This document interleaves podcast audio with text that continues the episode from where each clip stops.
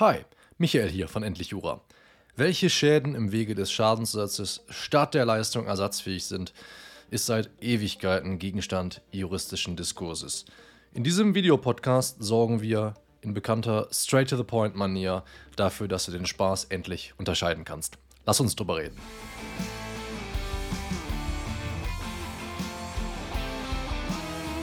Willkommen zu einer neuen Ausgabe des Endlich Jura Videopodcasts, wo wir deine Art über Jura zu denken, für immer verändern. Bist du bereit? Dann ab an die Arbeit. Es gibt viel zu tun. Ja, in Rechtsprechung und Literatur finden sich im Wesentlichen zwei Abgrenzungsformeln, um dieses Problem zu lösen. Der begriffs- und der zeitbezogene Ansatz. Beide Ansätze solltest du in Klausuren, in denen die Abgrenzung entscheidungserheblich ist, möglichst umfassend darstellen. Wir beginnen mit dem begriffsbezogenen Ansatz und der begriffsbezogene Ansatz versteht Schadensersatz statt der Leistung ganz wörtlich als den Schadensersatz, der an die Stelle der ursprünglich geschuldeten Leistung tritt. Und diese Formulierung kennst du wahrscheinlich aus 284 BGB. Über den Schadensersatz statt der Leistung ist demnach nur das sogenannte Äquivalenzinteresse ersatzfähig. Das ist das Interesse des Gläubigers eine gemessen an seiner Gegenleistung, etwa Kaufpreiszahlung, gleichwertige Leistung zu erhalten und diese planmäßig verwenden oder verwerten zu können, vielleicht ja auch weiter zu verkaufen. Beispiel. Angenommen, du kaufst einen Pkw bei mir, der im Zeitpunkt des Gefahrübergangs mangelhaft ist. Klappert, was weiß ich. Weil du das doof findest, lässt du den Pkw bei meiner Konkurrentin X reparieren und die stellt dir dafür angemessene 1500 Euro in Rechnung. Um herauszufinden, ob die 1500 Schadensersatz statt der Leistung sind, fragst du dich zunächst, was hat Michael mir ursprünglich geschuldet? Und die Antwort darauf lautet die Übergabe und Übereignung eines mangelfreien Pkw. Das kannst du ja direkt aus 433 Absatz 1 BGB ablesen. Jetzt geht's weiter treten die 1500 Euro an die Stelle der von mir geschuldeten Leistung? Die Antwort ist ja, denn wenn du 1500 Euro bei meiner Konkurrentin X investierst, bekommst du genau das, was ich dir geschuldet habe, nämlich einen mangelfreien Pkw.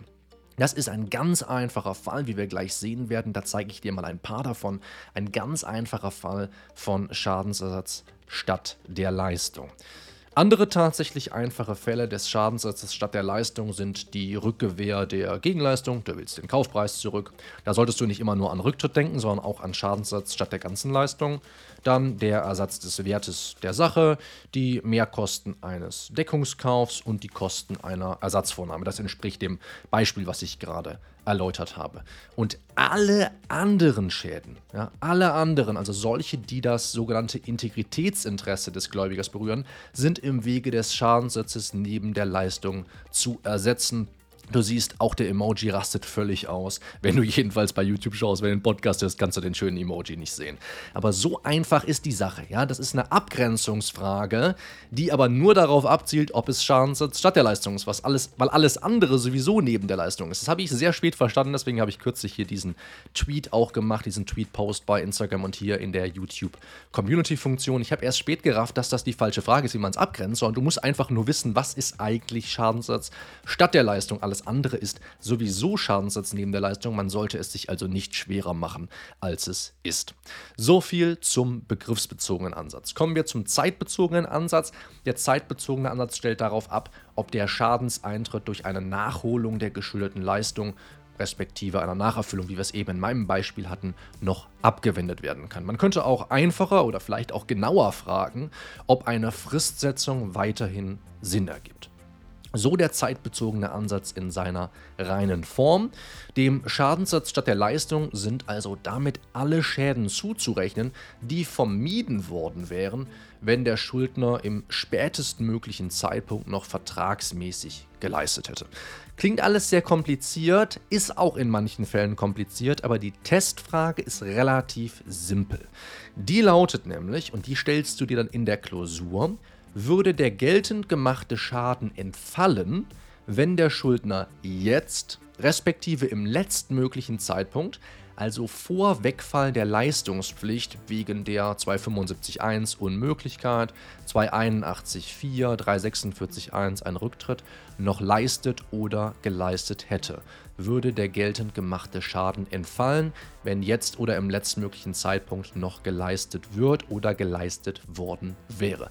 Falls dem so ist, ist der Schaden im Wege des Schadensersatzes statt der Leistung ersatzfähig. Und das gilt anders als nach der oben genannten Auffassung, dem begriffsbezogenen Ansatz, auch für Verzögerungsschäden, die man begriffsbezogen nämlich dem Integritätsinteresse zuordnen würde.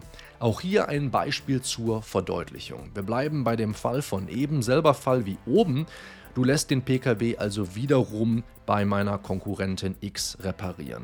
Die Reparatur dauert, was in unserem Fall für eine solche Reparatur üblich ist, drei Werktage. Du möchtest den Wagen aber während der Reparaturdauer nutzen, kannst das aber nicht. Und jetzt willst du von mir die Kosten erstattet haben, die bei einem für drei Tage gemieteten Kleinwagen zum Preis von jeweils 80 Euro pro Tag entstanden werden. Ironischerweise, das ist eine alte Examensklausur und da war der angemessene Preis für einen zu mietenden Kleinwagen pro Tag 30 Euro. Leider sind diese Zeiten lang vorbei. Ich habe es extra recherchiert bei Sixt, da zahlt man gut und gerne in Bonn jedenfalls 80 Euro pro Tag. Also, das ist unser Fall. Jetzt fragen wir uns, wäre der geltend gemachte Schaden entfallen, wenn ich im letztmöglichen Zeitpunkt noch geleistet hätte. Nein, denn auch bei einer hypothetisch gedachten Reparatur durch mich, Michael und nicht meine Konkurrentin X, wären die Kosten, die mit einem Mietwagen verbunden sind, entstanden. Also ganz egal, wer in dem Fall repariert, das spielt insofern keine Rolle, wer die Nacherfüllung vornimmt. Das handelt sich immer, es handelt sich dabei immer um Schadensersatz neben der Leistung. So weit, so gut. Nehmen wir zu den zwei Ansätzen einmal Stellung. Ja, der zeitbezogene Ansatz, der legt der Abgrenzung ein unzweideutiges Entscheidungskriterium zugrunde und ermöglicht dir somit in der Klausur eine trennscharfe Abgrenzung von Schadenssatz statt und neben der Leistung. Nach diesem Das ist aber schön daran kommt jetzt das Aber. Wenn die Fristsetzung aber entbehrlich ist, zum Beispiel wegen 281.2 BGB oder wenn 283 BGB einschlägig ist, ein Fall der nachträglichen Unmöglichkeit, bei dem ja eine Fristsetzung von vornherein gar keinen Sinn ergibt, weil die überhaupt nicht zielführend ist, da passt die Testfrage überhaupt nicht, die wir oben gehört haben. Und meines Erachtens sollte die Beantwortung einer Rechtsfrage von derartigem Gewicht nicht von einer nur punktuell einsetzbaren Abgrenzungsformel abhängig sein. Ich bin ein großer Fan von allem, was universell einsetzbar ist. Diese Testfrage passt dazu jedenfalls nicht oder ist jedenfalls nicht universell einsetzbar. Deswegen überzeugt mich nach wie vor der begriffsbezogene Ansatz. Wie heißt es so schön? Andere Auffassung vertretbar hier mit dem verwirrten Smiley. Auch das kannst du nur sehen, wenn du bei YouTube schaust. Wenn das alles sehr schnell ging, ich sehe, wir nehmen jetzt knapp 8 Minuten auf, das ging wahrscheinlich relativ schnell, es ist viel passiert. Keine Sorge, ich habe die schriftliche Zusammenfassung dieses YouTube-Video-Podcasts, dieses Podcasts bereits hochgeladen bei jura-basics.de.